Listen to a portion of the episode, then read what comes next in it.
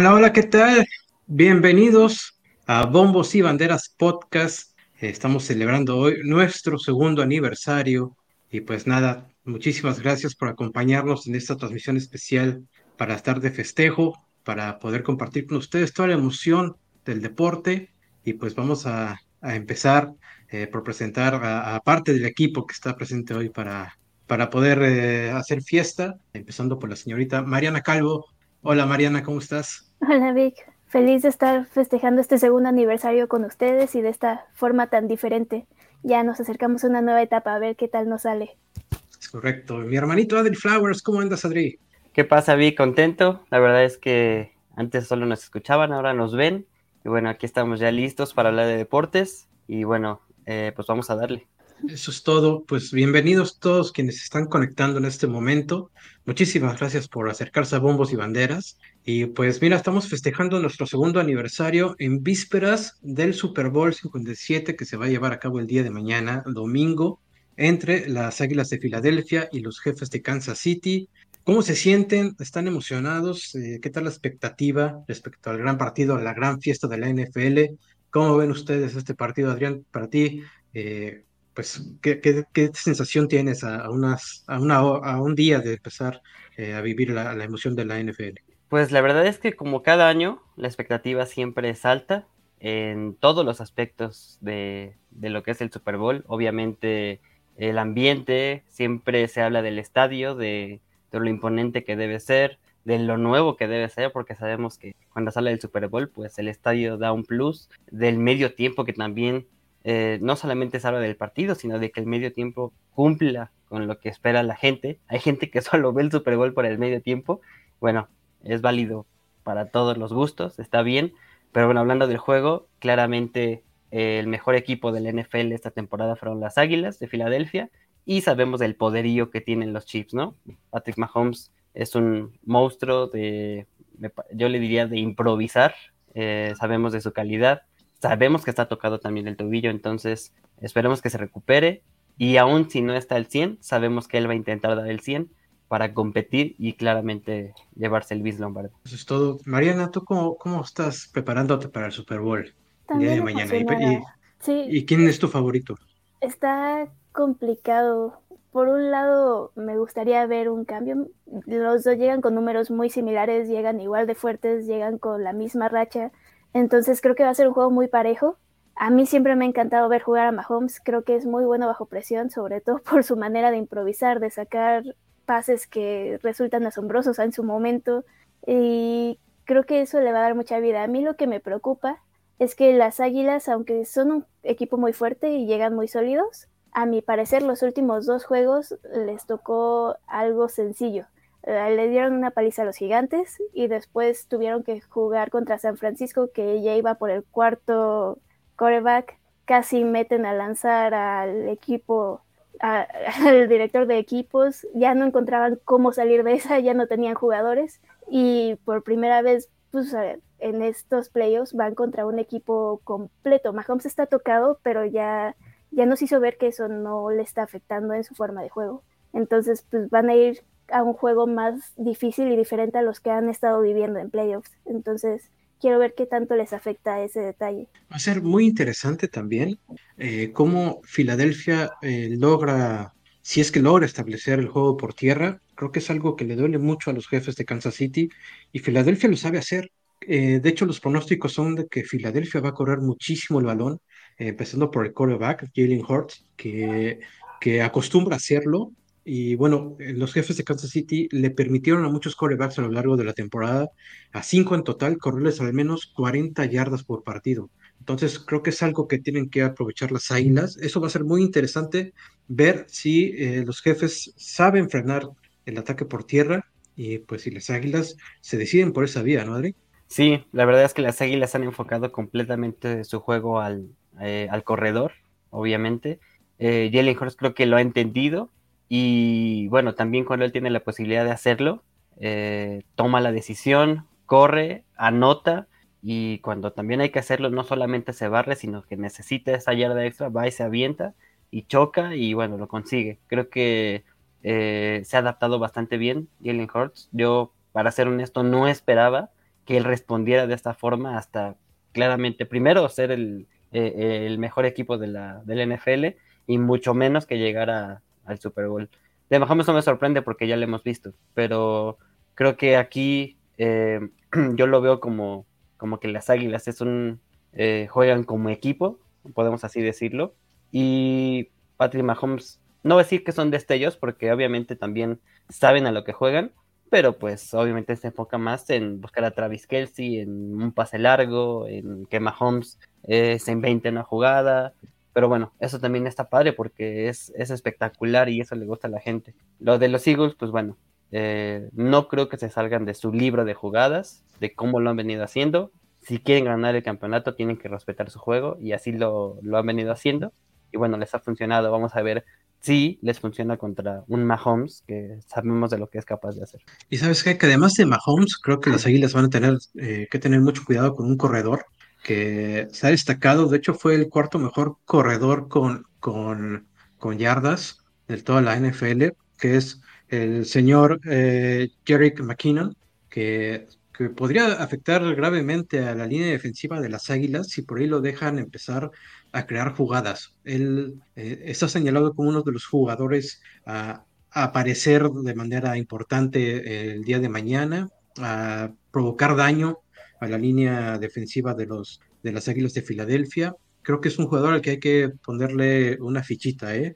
porque me parece que va a ser uno de los más peligrosos por parte de, de los jefes, además, obviamente, de Patrick Mahomes, que es una superestrella. Sí, la verdad es que creo que el juego de los jefes no está basado tanto en, el corredor, pero no hay duda de que tienen fuerza en todos lados, pueden sorprender y, eso, aunque pudiera parecer que es un juego bastante largo por lo que dura en tiempo televisión, pues realmente tienes que escoger bien tus jugadas porque pues, es tu último juego de la temporada, tienes que hacer lo mejor posible, tienes que ser efectivo, tienes que saber manejar el tiempo y obviamente todas tus oportunidades dentro de la zona roja tienen que ser este, pues realmente eficientes, porque si no, pues no hay forma. Tienes que aprovechar todas tus oportunidades. Y creo que tiene más armas los Chiefs, aunque los Eagles saben bien a lo que juegan y son eficientes en lo que hacen. Ahora, para no dejar pasar el, dato interesante sobre este McKinnon, es el running back, el cuarto mejor running back con yardas eh, registradas después de pase eh, logró hacer 512 yardas recibiendo pases. Entonces va a ser importante también que, no solamente lo detenga en el momento de acarrear, sino también al momento en que pueda recibir el balón por ahí de, parte de, Mahomes. Entonces va a ser un duelo súper interesante entre, también entre los, entre los coaches. Creo que Andy Reid, pues obviamente llega con, con muchísimos años de experiencia, que, sabiendo jugar ese tipo de instancias, y tal vez por ahí pueda tener un poquito la ventaja. ¿eh? Creo que Andy Reid eh, sabe cómo atacar este tipo de partidos, cómo afrontarlos, y pues tal vez podría ser que se lleve eh, un anillo Super Bowl después del día de mañana, ¿no? Sí, yo recuerdo también cuando Andy Reid, hay que mencionarlo, era de las Águilas de Filadelfia, teniendo como coreback a Donovan McNabb, recuerdo esos años, que obviamente, eh, bueno, le tocó enfrentar, desafortunadamente o afortunadamente para los aficionados de Brady, le tocó enfrentar al número 12 de los Patriotas, caen las Águilas de Filadelfia, pero la verdad es que ese equipo también jugaba bastante bien. Donovan McNabb era un excelente coreback y bueno, llegó al Super Bowl, no se le dio. Pasa, si no me equivoco, creo que fueron 13 años con las Águilas para después eh, cambiar de aires. Llega a los Chiefs, se encuentra con un Patrick Mahomes, que bueno, llegan a Super Bowl. Ya ha sido campeón de Super Bowl con Mahomes, ya perdió también un Super Bowl con Mahomes y aquí está otra vez. Sin duda, Andy Reid es una de las de mentes más espectaculares de cocheo en la NFL en este momento. Y vamos a ver también qué tanto pesa la experiencia de Andy Reid. Muy bien. Eh, ¿Favoritos de una vez? ¿Quieren aventarse a, elegir a su favorito? A ver, Mariana, Mariana, de una vez, ¿quién va a ser campeón mañana del Super Bowl 57? La verdad es que, aunque las Águilas es un equipo muy sólido, le veo más armas a los Chiefs y solamente por esa razón yo creo que se lo van a llevar los Chiefs. Pero mm, cualquiera de los dos me haría feliz. o sea, le, vas eh, al, que gane. Al que gane. Este año sí, solamente voy a estar disfrutando el juego.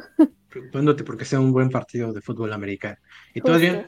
Em, bueno, la verdad es que claramente las Águilas es un rival divisional de mis vaqueros, entonces voy a apoyar a los Chiefs. no solamente porque es rival, las Águilas son rivales de mis vaqueros, sino porque creo que eh, Mahomes tiene ese extra para ganar el Super Bowl. Entonces, creo que lo va a ganar. No va a ser una diferencia mayor a un, touchdown, creo que va a ser bastante cerrado, porque las Águilas vienen haciéndolo bien, pero sí, creo que Mahomes va a llevárselo por una diferencia no más de 7 puntos. No más de 7 puntos. Yo voy con las Águilas de Filadelfia. Eh, creo que también ya necesitamos algo diferente, ¿no? En encima de la NFL. Obviamente sé que Mahomes es una superestrella, que ese equipo de Kansas está súper bien armado, pero a mí me gustaría ver a las Águilas de Filadelfia vencerles, darles la vuelta. De hecho, eh, son ligeramente favoritos, me parecen las apuestas. Llegan como con un punto 5 o incluso un punto más favoritos que los jefes de Kansas. Yo me voy con las Águilas, eh, me gustaría ver que ganen y me encantaría, por ejemplo, ver jugadas como la, aquella Philly Special que, ejecutaron las Águilas, fue contra los Patriotas, ¿no? Parece contra los Patriotas. Increíble, ¿no? Esa, esa jugada de engaño donde el coreback parece distraído dándole órdenes a la línea, de, repente se hace el snap, el, eh, es, un, es uno de los running backs los que recibe, el que recibe el balón, el coreback se lanza hacia la zona de anotación y recibe un pase para marcar un touchdown. Ese tipo de jugadas son las que espero ver, sorpresivas, que nadie se imagina, que nadie espera en ese momento. Entonces, yo quiero ver un buen partido de fútbol americano, pero que lo ganen las Águilas de Filadelfia. Creo, creo que es importante que, que, el juego esté vivo todavía en el último cuarto, ¿no? Recuerdo ese enfrentamiento entre Panteras y Broncos, con un Cam Newton que llegaba con la expectativa muy alta, y bueno, apareció Peyton Manning y lo mandó a su casa en los primeros dos cuartos o en el primer cuarto y no tuvimos más que, que ver del juego. Recuerdo también el Patriotas Falcons, que bueno, ya veíamos, ya veíamos terminado el juego, pero bueno, creo que fue de los mejores cierres que hemos tenido. La verdad es que no en ese momento no sabía si Brady era muy bueno o los Falcons eran muy malos. Entonces, eh, creo que lo importante fue que tuvimos un, gran regreso de los Patriotas. Em, creo que eh, muchas veces en los deportes nos preguntamos cómo suceden este tipo de cosas, ¿no? Estos, estas remontadas pero afortunadamente se dan, se seguirán dando, porque eso es lo que hace especial el deporte, ¿no? que puedes irte perdiendo por 20 puntos o más al medio tiempo y regresar, ya lo hemos visto en varias ocasiones, así que espero que tengamos partido todavía en el último cuarto. Y, Esperemos que sea un gran partido. Y además hay que mencionar a Rihanna, ¿no? Que va a estar en el, claro, en el espectáculo de medio tiempo. Afortunadamente vamos a tener a Rihanna ya después de tanto tiempo de negativa. Acaba de ser madre, dice estar lista, así que vamos a disfrutarlo. Creo que va a ser un buen espectáculo, o por lo menos mejor que el año pasado. Pues hay mucho nuevo para el show del medio tiempo, perdón Vic. Para empezar está el cambio de patrocinio, que ahora es el show de Apple Music, y Rihanna que después de estar desaparecida llega y pues todos tenemos esta incertidumbre de si hay canciones nuevas, si sigue todo igual, si es el mismo espectáculo que todos esperábamos o en tiempos anteriores cuando tanto se le rogó y ella dijo que no. Entonces, creo que también eso va a estar muy interesante. Sí. Ahí tenemos un comentario de Adolfo Flores a través de Facebook que dice que él le va a Rihanna. Todos le vamos a Rihanna, todos esperemos eh, que haga una, un gran show. Eh, por ahí, de, hecho, hay apuestas eh, que están tratando de, de adivinar con qué canción va a abrir el, espectáculo y con qué canción va a cerrar. Eh, una de las apuestas más, grandes en este sentido del espectáculo del medio tiempo es si va a cerrar con Umbrella o más bien va a abrir con Umbrella. Entonces, eh, y, la gente le está metiendo dinero para, para ver si, si Latina que Rihanna cierra o abre el show con esa canción. Yo creo que va a cerrar con esa canción porque fue pues la canción que, que, le pegó, ¿no? La que la volvió mundialmente famosa. Yo también, pero espero que invite a Tom Holland para, para bailar con ella justo esa canción. Ese sería el mejor espectáculo. Sería el mejor show. Sí, entonces, eh, pues vaya, el espectáculo del medio tiempo me parece que también va a ser espectacular. Como ya dijo Mariana, va a estar a cargo de Apple Music. Es la primera vez que Pepsi no está. Desde, no sé, hace cuántos años que Pepsi no, no está a cargo del, show de medio tiempo de un Super Bowl. Esperemos que sea algo agradable, que Apple Music prepare algo realmente destacable que, que sobresalga de los últimos Super Bowls que hemos tenido en cuestión de espectáculo. Y pues ¿Ustedes habrían elegido a Rihanna para este, este año o a, a quiénes les hubiera gustado tener en lugar de ella? De hecho, lo hubiera elegido desde hace unos seis años, siete años, que es cuando estaba en su tope. Sabemos que ella en algún momento tuvo negativas, pero yo lo hubiera elegido desde ya hace tiempo.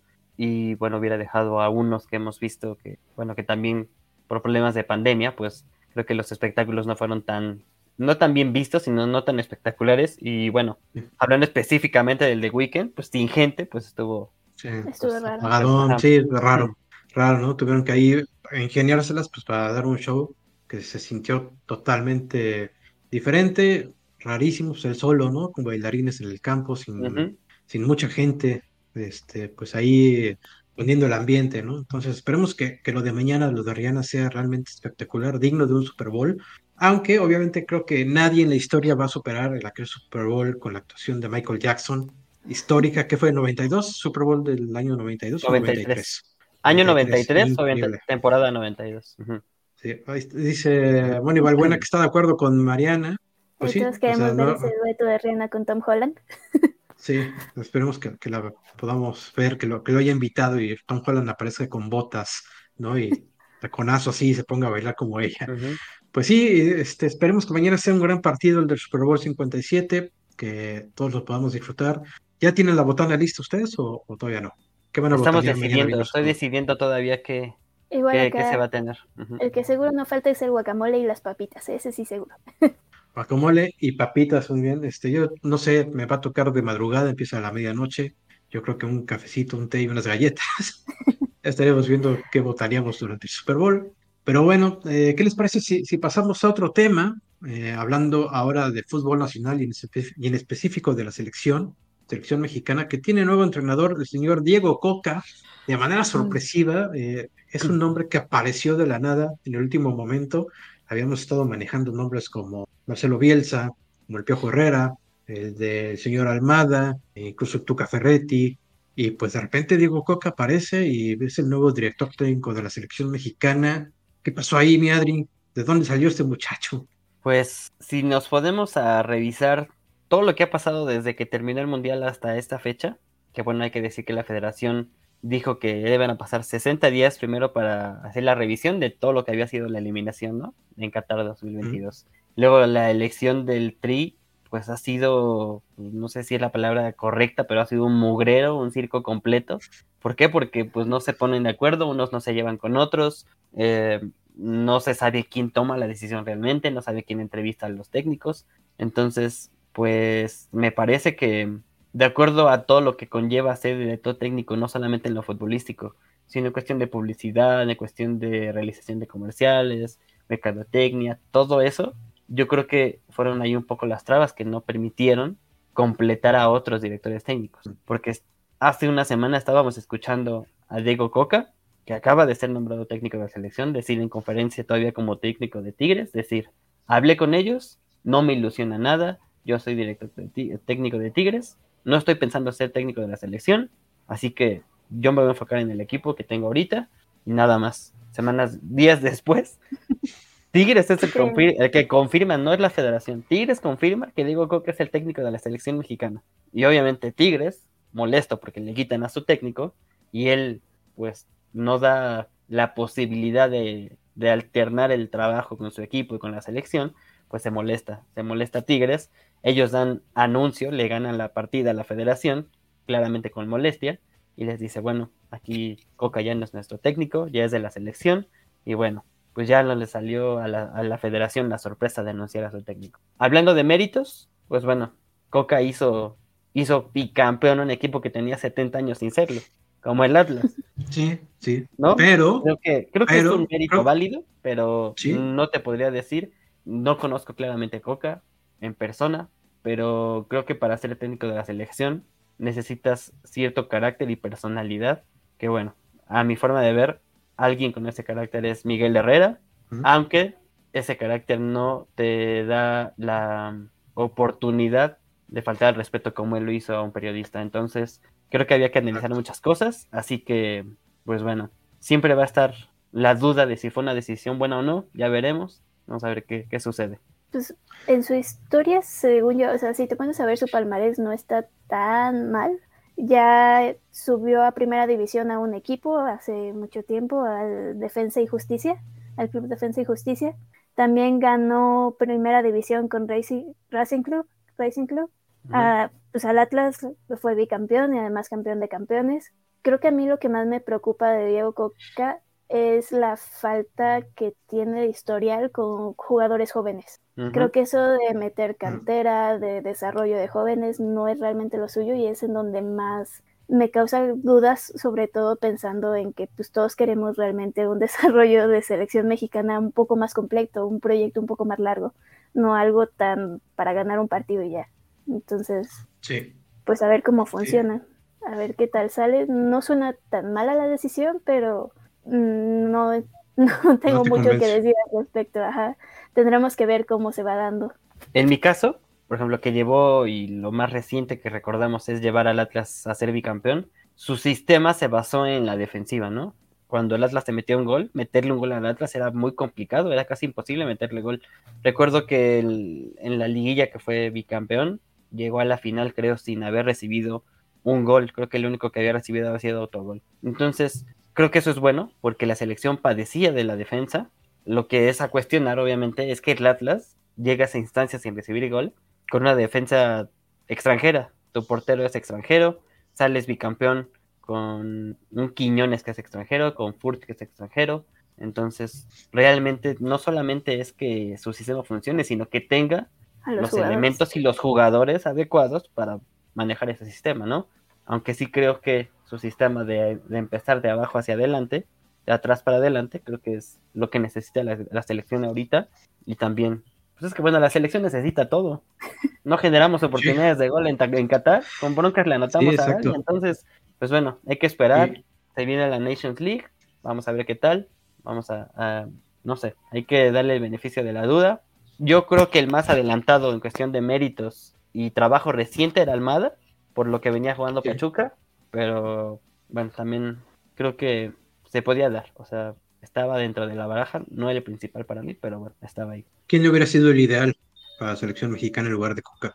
Yo creo que Almada, yo creo que por lo que viene haciendo, tomando en cuenta también que en Pachuca se maneja mucho el generar jugadores y creo que en los últimos años, por lo menos 15 años, creo que es el que mejor lo ha hecho. Entonces, yo creo que teniendo un ejemplo claro, tener a Kevin Álvarez en el Pachuca, que es alguien que jugó en Qatar, que es alguien que Almada conoce, y yo creo que hay dos, tres jugadores por ahí de Pachuca que están a punto de surgir, y él pudo haberlos llevado a, la selección, y creo que se le daría oportunidad, pero bueno, la intención es un, un plan que te lleve, no más sino que te lleve, que te haga llegar bien al Mundial del 2026, porque recordar que México ya está clasificado. Entonces, la importancia de ahora es competir con gente que te exija, con equipos que te exijan, porque si no compites, vas a llegar completamente sin ritmo y pues es lo que le hace falta a la selección, ¿no? Quitarle el partido molero. Ahora, eh, lo de Coca, pues sí, como dices, fue campeón con Atlas después de, que, el equipo rojinegro no ganara por 70 años. Pero eso, esos campeonatos también a mí me dejaban un, sabor agridulce por todo el asunto que había eh, pues con la relación con, la, con los árbitros, ¿no? Con, con, el grupo arbitral y todo este asunto. Eh, yo creo que sí recibieron alguna ayuda. Sobre todo el primer campeonato, ¿no? Ajá, entonces, sí. no lo sé. No lo sé. Y además, pues el Grupo Orlegui sabemos el poder que tiene ahora eh, dentro de, la, de las decisiones que se toman alrededor de la selección mexicana. Obviamente Coca está ahí por ellos, por el Grupo Orlegui. Y como bien dices, ella había dicho que no le ilusionaba ser técnico de la selección y días después aparece y está contentísimo y está de lo más ilusionado y motivado y pues creo que mucho tiene que ver porque el, el patrón, la relación que tiene con Grupo Orlegui es fuerte y son ellos quienes lo están poniendo ahí, ¿no? Pero todo mal, aparte la, las formas en cómo se dan por parte de la federación. Eh, le quitas el técnico a Tigres. Creo que cualquier técnico, una de sus aspiraciones es poder dirigir una selección nacional, ¿no? Si no era de tu país, del país donde trabajes. Pero la federación no hace bien las cosas. No, no sé si hablan directamente con Tigres, pero es como de que te queremos a ti, vente Tigre se molesta y pues ya vimos cómo se, O sea, que nadie está por encima del equipo y es claro, o sea, los Tigres están molestos. Acaban de anunciar apenas eh, en estos días al Chima Ruiz, que va a ser su director técnico. Claramente no está planeado, pero bueno, pues vamos a ver ahora qué sucede. Tampoco es como que crea que Tigres necesita un super técnico para dirigirlos, tienen un gran equipo, así que vamos a ver qué pasa con Diego Boca. No sé si, si le dé la personalidad para dirigir una selección. Vamos a ver. Por ahí escuché un chisme. bueno, está sonando mucho que el posible director técnico para la selección mexicana sub-23 puede ser Andrés Lilini. A mí lo que me llama la atención de esto es que es la selección inmediatamente abajo de la de primera división y pues no veo realmente alguna conexión ni estilo de juego ni saber que sean muy amigos él junto con Diego Coca. Entonces se me hace extraño que, que cada selección vaya a tener una forma de juego, un estilo de manejo, de llevar, de crecer, porque por lo menos en mi opinión la idea es que eventualmente se vayan conectando y vayan subiendo de una a otra. Entonces, eso también se me hace muy raro, es como si fueran proyectos independientes. Pues sí. Sí, Sí, sí, sí. Sí, yo también eh, leí por ahí ese, ese, rumor que mencionas, pero de hecho le está yendo muy mal con Necaxa. El Necaxa va mal y de hecho recibió quejas en el aeropuerto de la Ciudad de México el señor Lilini de parte de aficionados del Necaxa que le están diciendo, oye, pues el equipo va bien mal, ¿no? Y por ahí me, eh, fue justamente en el aeropuerto donde le preguntaron si, si era cierto este rumor que menciona, que menciona Mariana sobre tomar la dirección técnica de, de la selección sub-23 y él dice que no, que no ha habido contacto. pero ya sabemos cómo se manejan los técnicos antes del anuncio, todo lo Dicen un día que no y dos días después ya están siendo presentados. Ya sí, exacto. Oigan, miren, la señora Judith Vázquez nos está felicitando por nuestro segundo aniversario. Señora Judith, muchísimas gracias. Ella es seguidora de corazón, siempre está dándole like a nuestro contenido, siempre está al pendiente del podcast. Este también es aniversario de usted. Doña Judith, muchísimas gracias por acompañarnos durante estos dos años. Usted también es parte del equipo de Bombos y Banderas, siempre comentando, siempre dándonos like, siempre dejando algo eh, en nuestro contenido. Muchísimas gracias por estar en esta ocasión junto a nosotros. Y pues bueno, eh, antes de pasar a otro tema, eh, hay que recordar que esta semana vuelve la Champions League. Va a haber partidos interesantísimos. El Real Madrid se va a enfrentar al Liverpool, que es un Liverpool que llega rengueando, ¿no? De la Premier League, va a mitad de tabla, sorpresivo lo que está pasando con el Liverpool, que está dejando ir puntos. Jürgen Klopp se quiere matar en cada partido. Eh, por otro lado, también el Paris Saint-Germain va a enfrentar este martes al Bayern Múnich. El París viene de perder en la Copa de Francia frente al Marsella, su gran rival en, el país galo. Hoy volvió a perder también frente al Mónaco, 3-1. Mbappé sigue lesionado. Messi parece que no va a lograr eh, regresar para el partido contra los alemanes se quieren matar en París todos. ¿eh? En París tienen miedo de lo que pueda suceder, de que termine siendo una masacre por parte de los alemanes. Va a ser como, como una pesadilla para ellos, ¿no, Mariana? Tú que eres eh, aficionada del Bayern y que estás prácticamente viviendo allá de corazón en Baviera. Pues sí, yo creo, o sea, no puedo decir que es un partido fácil porque el PSG está lleno de estrellas y tiene jugadores a más no poder. Y aunque tiene algunos lesionados, pues sabemos la calidad de juego que tienen. Pero Bayern llega en buen momento. La verdad es que los últimos partidos los han ganado y todo parece estar muy fuerte entre ellos. Entonces, creo que va a ser un buen partido. Creo que va a ser un buen día para mí. Yo también creo que, que el Bayern va a llegar a imponerse frente al París. El París sin Messi y sin Mbappé no va a ningún lado, especialmente sin Messi. Y bueno, vamos a, esperar si, a ver si Neymar logra jalar al equipo, pero es poco dudoso. Yo no veo a Neymar como un líder, veo más a Ramos, pero pues ya sabemos que, que sin Messi principalmente el París simplemente no, no marcha, ¿no? Eh, por otro lado, Liverpool, Miadri, frente al Real Madrid, pues Real Madrid que, que también podría terminar eh, abusando de Liverpool, ¿no? Pues no sé qué tanto puede abusar, porque el Real Madrid tampoco ha tenido un buen inicio de año. Pierde la Supercopa de España contra el Barcelona, se aleja. Lo tenía que, mencionar el culé. Así inició, así inició, así inició el año. Pues, ¿Qué quieres que te diga? O sea, no, mentiras me estoy diciendo. Pues, o sea, así pasó, pues sí. Eh, en la liga, poco a poco, les, le ha costado. Eh, se les lesiona Benzema, que es su estrella. Y bueno, pues ha, ha dejado ir unos puntos. Viene a dejar puntos en la liga contra el Mallorca. eh, se alejan 8 puntos, creo que están, 8 puntos de, del Barcelona. Y bueno, hoy ganan el Mundial de Clubes, vienen motivados, de alguna u otra forma el Madrid se las ingenia para salir adelante en los torneos y la Champions es claramente su torneo. ¿Por qué? Pues porque se encuentra la forma de aguantar las embestidas del equipo contrario que viene con todo su poderío y llega a su casa o llega al partido de vuelta donde se juegue y saca el empate que necesita, saca el gol que necesita y así, así juega el Madrid.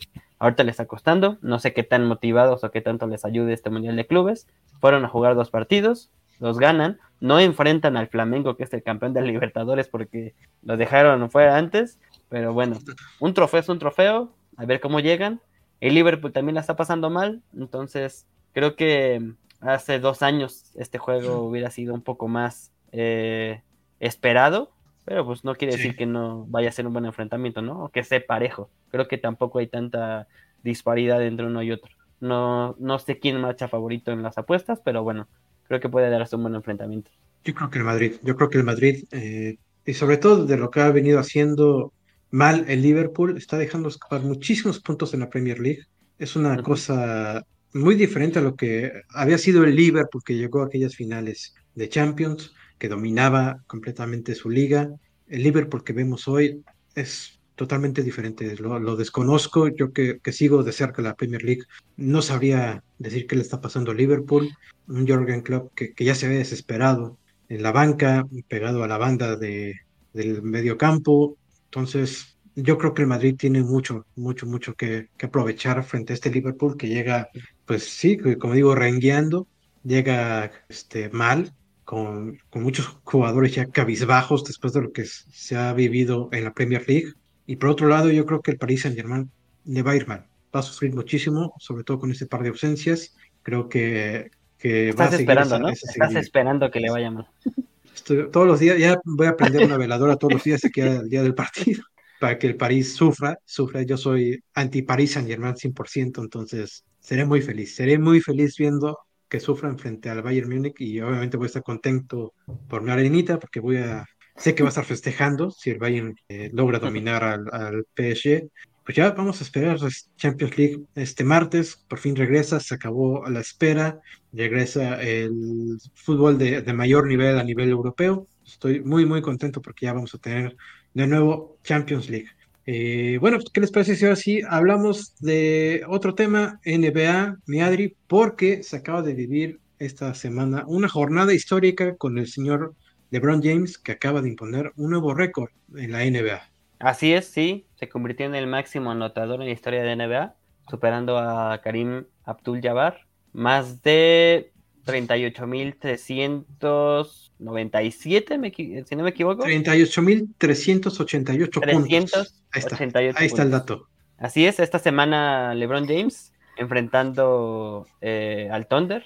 Se esperaba, bueno, se esperaba que lo lograra en estos días, pero bueno, es un récord que tardó 34 años en romperse, no es nada fácil llegar a 38 mil puntos. No, hay muchos que pues, yo creo que no llegan ni a 20 o a 30, no sé pero bueno, es algo histórico eh, y claramente ponemos en la plática de si es el mejor tenis, este basquetbolista de la historia de LeBron.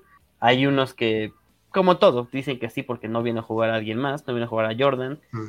Eh, pero bueno, escuché por ahí eh, en el trabajo una declaración que, que tiene mucho sentido. Decir que Michael Jordan es el mejor jugador de la historia, pero la carrera de LeBron es, es mejor. O sea, la carrera de LeBron es una gran carrera y es la mejor carrera, pero es mejor jugador Michael Jordan. Entonces, mm. pues creo que eh, pues tiene sentido, se puede hacer una validación de eso. Yo puedo decir que lo que yo he visto, obviamente Jordan, LeBron y Kobe para mí son los mejores de lo que yo he visto, pero bueno, existe todo, todo tipo de opinión.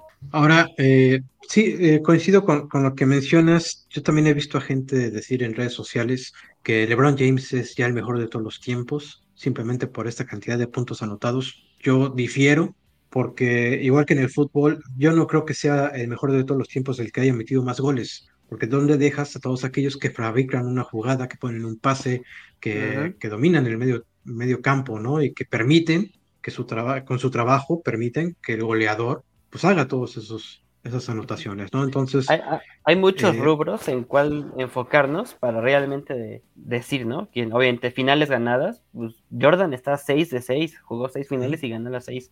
LeBron no ha sido así, LeBron ha perdido finales y, y hay una pregunta importante que, que obviamente en un juego de básquetbol debes de tomar una decisión y decir, si tú estás a dos segundos con la última jugada, un, un punto abajo, y tienes que darle el balón a alguien para que te gane el partido, ¿a quién le vas a dar el balón? Y pues claramente Jordan es el elegido, Jordan es el elegido por esas cosas. ¿Por qué? Porque así ganó un título. En el 98, en su último juego, cuando los Bulls ante el Jazz, le dieron el balón a Jordan, la metió y ganaron, ganaron los Bulls. Entonces, así es esto. Sí. Ahora, también si, si es eh, un saque de banda, con un segundo restando, ¿a quién se la das? ¿Cómo se llama el que es el maestro de los, de los triples? El, que juega para Ahorita Stephen Curry. Ahorita se juega a él, ¿no? Stephen Curry. ¿Se pues la das a él o se la das a, LeBron? Necesitas ganar por un punto, estás cayendo por dos. Pues yo creo que puedes dárselo a cualquiera de los dos. Sí, entonces se lo doy a Curry. ¿Qué tal si necesitas tres? Pues te la das a Curry. Si necesitas dos, pues a LeBron, ¿no? Yo creo que también, obviamente, en cuestión de esquema, pues ves a quién tienes enfrente defendiendo, ¿no? Si necesitas que te avienten la carrocería, pues se la das a Lebron. Si vas a tener espacio, pues se las das a Curry. Sí, Stephen Curry es más chico. Es el mejor triplero de la historia, pero pues es más chico. Tiene una facilidad para hacerlo impresionante. Pero pues LeBron tira de tres, hace la bandeja, tira el jumper, buenos tiros libres, te avienta la carrocería completa. O sea, es un atleta completo. Sí. Y también, ya de 37, 38 años también, alguien de esa edad que sigue promediando 30 puntos por partido, pues no es porque tuvo suerte, sino que realmente tiene un talento tiene muy talento para atinarle. Sí, sí, ¿Vieron, ¿vieron? Oigan, ¿vieron aquella foto donde LeBron está haciendo el disparo al aro y de, frente a él se ve a toda la gente en la tribuna con el celular grabando el momento y hay un solo hombre, un señor sentado en medio de toda esta gente disfrutando como en vivo del momento sin, sin, estar preocupándose por grabar, porque se vea bien, por el zoom del celular. Él está viviendo el momento así y, y esa foto. Es el dueño de Nike. ¿Es el dueño de Nike? Ajá, es el dueño. Phil ah. Knight, si no me equivoco, se llama el señor. Bueno, sí, me imagino que, que, que, el asiento donde estaba el, el boleto era bastante caro, entonces haber sido una cortesía. Tiene que ser alguien, este, sí. Pero me encantó esa foto porque es la única persona que no está con un celular mirando la pantalla del celular mientras graba el momento, sino que él está viendo el momento tal cual. Me encantó esa foto porque creo que De hecho hay una comparación de la foto donde el tiro que comentaba hace un momento donde Jordan contra el Jazz juego 7 en el 98, con el que tira y ganan, es muy parecido el, tiro. Con el que gana el campeonato está la comparación donde pues toda la gente está viendo el tiro, o sea, está emocionados viendo el momento de tiro de Jordan y acá todos con el teléfono. Creo que pues obviamente el señor ha vivido mucho antes de la época del smartphone, entonces pues, lo disfruta como se debe hacer. Yo creo que así debería ser, ¿no? El video siempre va a estar ahí porque sale en la televisión. Pues sí, eso sí. Pues sí. Oigan, este, regresando un poquito a los comentarios, tenemos aquí a al buen Checo Calvo, que dice que como que anti-PSG, pues sí, Checo, soy anti-PSG, lo que pasa es que, eh, bueno, desde que llegué a, vivir a Francia, pues lo primero que, que, empiezas a oír de los aficionados del fútbol es el PSG, PSG para todo. Y pues el PSG se convirtió en algo así como el América en México. O sea, es el equipo con mayor poder adquisitivo, el equipo que se puede comprar al jugador que quiera. Pues ahí están Mbappé, Neymar, eh, Messi, antes estuvo Ibra, eh, el que ellos quieran. Ahí va a dar, entonces se convirtió en el América esa dominación que tiene de la, de la Liga, la Liga, la Primera División de Francia, pues no me gusta para nada. Ya sabes que cuando va a empezar, desde que va a empezar la temporada, ya sabes que el París es favorito, eh, que, 95% de posibilidades de ganarlas las tiene ya. Entonces, pues a mí eh, el París poco a poco fue cayendo de mi gracia, ¿no? Se volvió eh, como, como el América y los aficionados son tan, tal cual como los del América, pero en francés. Entonces, pues por eso poco a poco me fui convirtiendo en anti París Saint Germain. Definitivamente. Hay, que mencionar que, que hasta el momento se ha demostrado que el dinero no compra títulos, ¿no? Y creo que ya lo vamos a ver demostrado. Bueno, de Champions, porque de Liga. Pues. Sí, a la Liga de Campeones, ese, el Paris Saint Germain está armado para ganar la Liga de Campeones y no han podido, ni con Messi. O sea, Messi ya ganó el Mundial, que era más probable que Messi ganara la Liga de Campeones con el PSG o el Mundial con Argentina. Pues que ganara la Liga de Campeones, ¿no? Porque se juega la Liga de Campeones cada año y ellos ser campeón de, siendo campeón de Francia todos los años, pues tienen su lugar asegurado en la Liga de Campeones. Entonces, creo que va a ser más difícil ahora. Deja tú porque no esté, esté lastimado Messi o porque Mbappé no está. Creo que Messi, obviamente, después del Mundial, como que algo que tenga que demostrar, pues sí le ha de mantener la motivación de seguir ganando cosas. Pero pues ahorita, ¿qué? O sea, para decir que una, una Champions, ¿qué me va no voy a quitar de mi cámara del mundo por la Champions, que también es pues importante, pero bueno. Nada, pero yo, creo que es de estos tipos eh, que, que, siempre quieren ganar, que va a buscar ganarla, pero yo lo veo muy difícil para el Paris Saint Germain, con y sin él. ¿no? Incluso con dos Messi, lo veo difícil que ganen una Champions League porque creo que no saben administrar el personal que tienen, no saben administrar hay que saber jugar ese potencial. El problema del Paris Saint Germain es que juega en una liga que está por debajo en cuestión de nivel en comparación con las cuatro con las otras cuatro grandes ligas de Europa, ¿no? No está al nivel de la Champions, de la Premier League, no está al nivel de la Liga Española, no está al nivel de la, de la Bundesliga ni de la Serie A. Entonces, hay, que mencionar que al Bayern le, le, pasa casi lo mismo. Sí, también. La diferencia a veces de puntos entre el Bayern y el segundo es abismal, cosa que no se ha visto tan afectada al Bayern en cuestión de competición europea, pero sí a la selección alemana.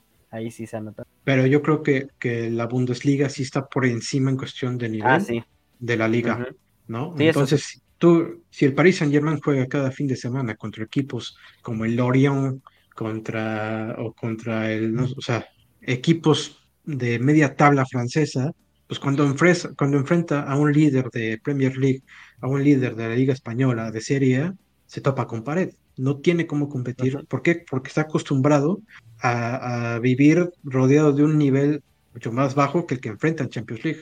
Yo, creo que lo que más le cuesta no es, eh, bueno, obviamente ganar los juegos decisivos, pero creo que si se ven abajo en el marcador, en la liga no están acostumbrados a verse abajo en el marcador. Y si lo están, casi siempre empiezan abajo en el marcador en los primeros 15 minutos, 20. Tienen mucho tiempo para regresar y dar la vuelta. Entonces, aquí se ven abajo en el marcador y realmente no tienen a veces las armas o la mentalidad o nunca, casi nunca se ven abajo en el marcador y eso es lo que pues no, no, dicen, ¿y ahora aquí cómo, hacemos? No, no, no, no, nos habían puesto en esta posición. ¿Qué, qué debemos hacer ahora? ¿No? ¿Para dónde tiramos? Sí, sí, Además, además de que la Liga Francesa reciben ayuda, muchas ayudas de los árbitros. O sea, es como el América, de verdad es como el América. dilo, dilo. Eh, no, de verdad, me, vayan a, me vayan a deportar así nomás de una para otra, pero el PSG recibe mucha ayuda de arbitral. Entonces, pues por eso, muchas veces cuando se encuentra en un ambiente eh, europeo, la Champions League, pues topa con pared porque no sabe qué hacer, no sabe cómo competir contra equipos de mayor nivel que vienen de una liga superior y que tal vez no son líderes incluso de su liga, que son segundo, tercer, cuarto lugar en su liga y los, los paran de patitas. Entonces, eh, pues por eso, y por eso ahí está mi buen Checo Calvo la respuesta a tu pregunta, que por qué soy anti-PSG, pues porque son de la América de Francia, nomás por eso. Ahí está.